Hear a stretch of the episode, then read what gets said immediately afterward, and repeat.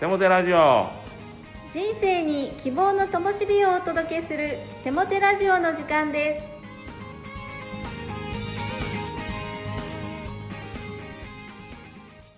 皆さんお元気ですね。パーソナリティのテモテ牧師こと新谷和重と。アシスタントのかなちゃんこと山本かな子です。テモテ先生4月でこのテモテラジオが1周年ですね。わそうなんですね。このテモテラジオで私が一番願っていることは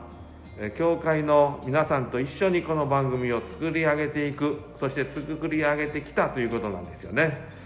えー新しい1年も皆さんの協力いただいてまた皆さんの体験談を織り交ぜながらいい番組を作っていきたいなと思っています。はいありがとうございます。そして皆さんからの感想が励みになっています。いろいろご意見をお聞かせくださいね。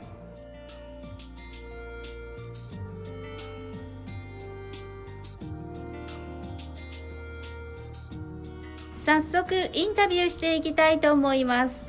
今日のゲストは小島健太先生です。健太先生こんにちはこんにちは。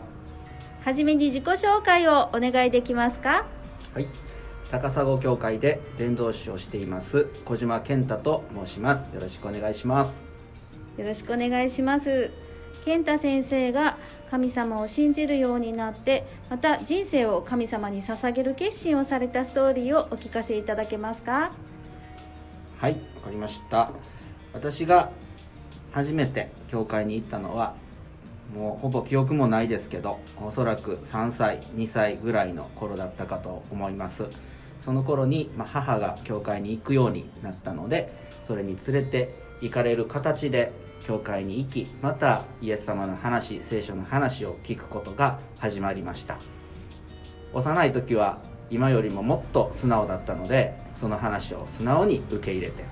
それを信じて歩んでいました、まあ、そんな時にまた父があまり教会に行ってなかったんですけれども洗礼を受けるクリスチャンになるっていう話を聞いた時に当時の僕はまだ5歳とかいう年だったと思いますがお父さんが洗礼を受けれるんだったら僕も洗礼を受けれるはずじゃないかと。毎週教会学校に行ってイエス様のことを信じてるから洗礼を受けたいということを母に訴えて当時としては本当に幼い子供だったんですけれども5歳で洗礼を受けるという恵みに預かりました、まあここまでのストーリーだけ聞くと本当に麗しい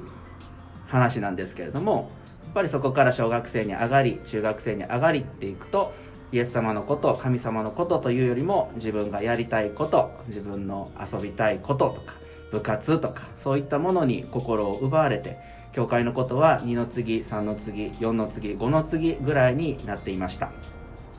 まあ、そこで今思うとすごい感謝だったのは母親が毎週教会に行っていたこともありまた熱心だったこともあって絶対礼拝には行くようにということで夜に行われていた夕拝というものに部活が終わってからとか遊びに行っていても連れ帰られて連れて行かれるという生活を送っていました。しかしそのおかげで完全に教会からまたイエス様から離れることなく歩むことができたということは本当に今思うと感謝しているところではあります。まあ、そんな生活を送っている中で次に転機が訪れたのは高校生の時でした。高校卒業後どのような進路に進むかということについてみんな悩んでいたとは思うんですけれども僕自身も本当になりたい職業この道に進みたいというものがありそこしか見てなかったので大学を受験することもなく就職試験を受けることもなくそのことだけを考えその試験を受けていました。しかしその受けた結果全ての試験で落ちるということを経験し、まあ、人生で初めての大きな挫折というものを経験しました。これまでは必ずその道に進みそのことを神様が導いてくれるんだと漠然と思ってはいたんですけれどもしかしその時にふと改めて気づかされたのは自分の願っていることと神様のご計画は違うんだということでした。御言葉にもあるように私はあなた方に計画を持っていると神様は言われます。それは自分の願いじゃなくて神様の計画なんだということをもう一度改めて再確認させられた経験でした。そこから本当に神様の計画は何なんだろうか？神様の計画に沿って歩むということは何なんだろうか？ということを求め始めました。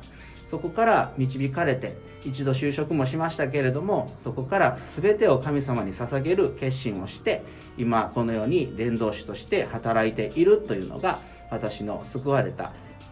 歩みだなということを思います。その一つ一つの天気の時ポイントポイントでの証というものを話すと本当に1時間でも2時間でも話せてしまいますので今日はこの辺りで短く終わらせていただきます。ありがとうございました。ありがとうございます。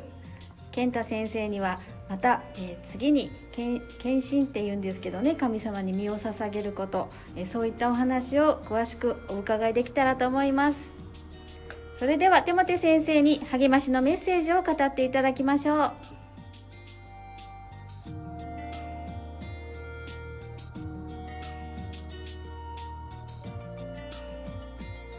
励ましのメッセージをお届けします。苦しみをどう解釈するか。これは私たち一人一人に任されています。皆さんは苦しみをどのように解釈していますか？この苦しみは必ず幸せにつながっている。この苦しみを通らなければ幸せにはたどり着けない。苦しみの中にすでに幸せの種が隠れている。など、苦しみを前向きに受け止めることができれば、相当な苦しみでも何とか乗り越えられるものです。でも将来のことは誰もわかりませんよね。しかし、実は将来を知っている方がいるんです。それが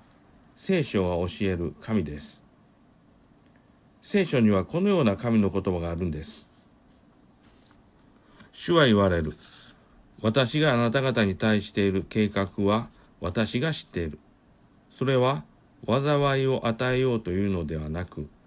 平安を与えようとするものであり、あなた方に将来を与え、希望を与えようとするものである。エレミア書29章11節将来のことは私たちにはわかりませんが、神には分かっているのです。ところが、分かっているはずの神は、将来について詳細には教えてくれてないんですね。ただ先ほどの言葉のように、平安、将来、希望といったカテゴリーで教えてくれているんです。ここで大事なのは、私たちの側の信仰と信仰に基づいた生き方です。どのような将来、どのような平安、どのような希望にしていくかは、私たちの信仰と生き方に委ねられているのです。まず神を確認しながら生活しましょう。神を確認するとは、自分の感覚や経験だけで行動しないということです。神の言葉である聖書を読み、神に祈り、神に信頼し続けることです。聖書の神は生きていますから、私たちの祈りを聞き、必ず答えてくださいます。また神より大きな問題はこの世には存在しませんから、私たちが直面している苦しみもまた、神のコントロールの下にあります。必ず突破口を開いてくださいます。神が計画している平安、将来、希望につなげていってくださるのです。感情や直感、人間の経験だけで突き進まず、神を信頼し、聖書を読み、祈りながら、神の心にかなった生き方をしていきましょう。それこそが私たちを幸せにつなげていく生き方です。聖書を読みします。主は言われる。私があなた方に対して抱いている計画は私が知っている。それは災いを与えようというのではなく、平安を与えようとするものであり、あなた方に将来を与え、希望を与えようとするものである。エレミア29章11節お祈りします。神よ、あなたはどこからでも私を幸せにつないでくださいます。苦しいところを通過していても、神を信頼し、神にある希望を持ち続けます。イエス・キリストの皆によって祈ります。アーメン。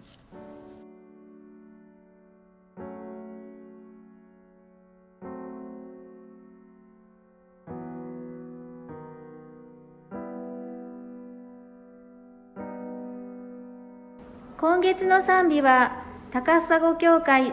120周年記念オリジナル賛美アルバム「新しくされる」より「偉大な種」です。どうぞ。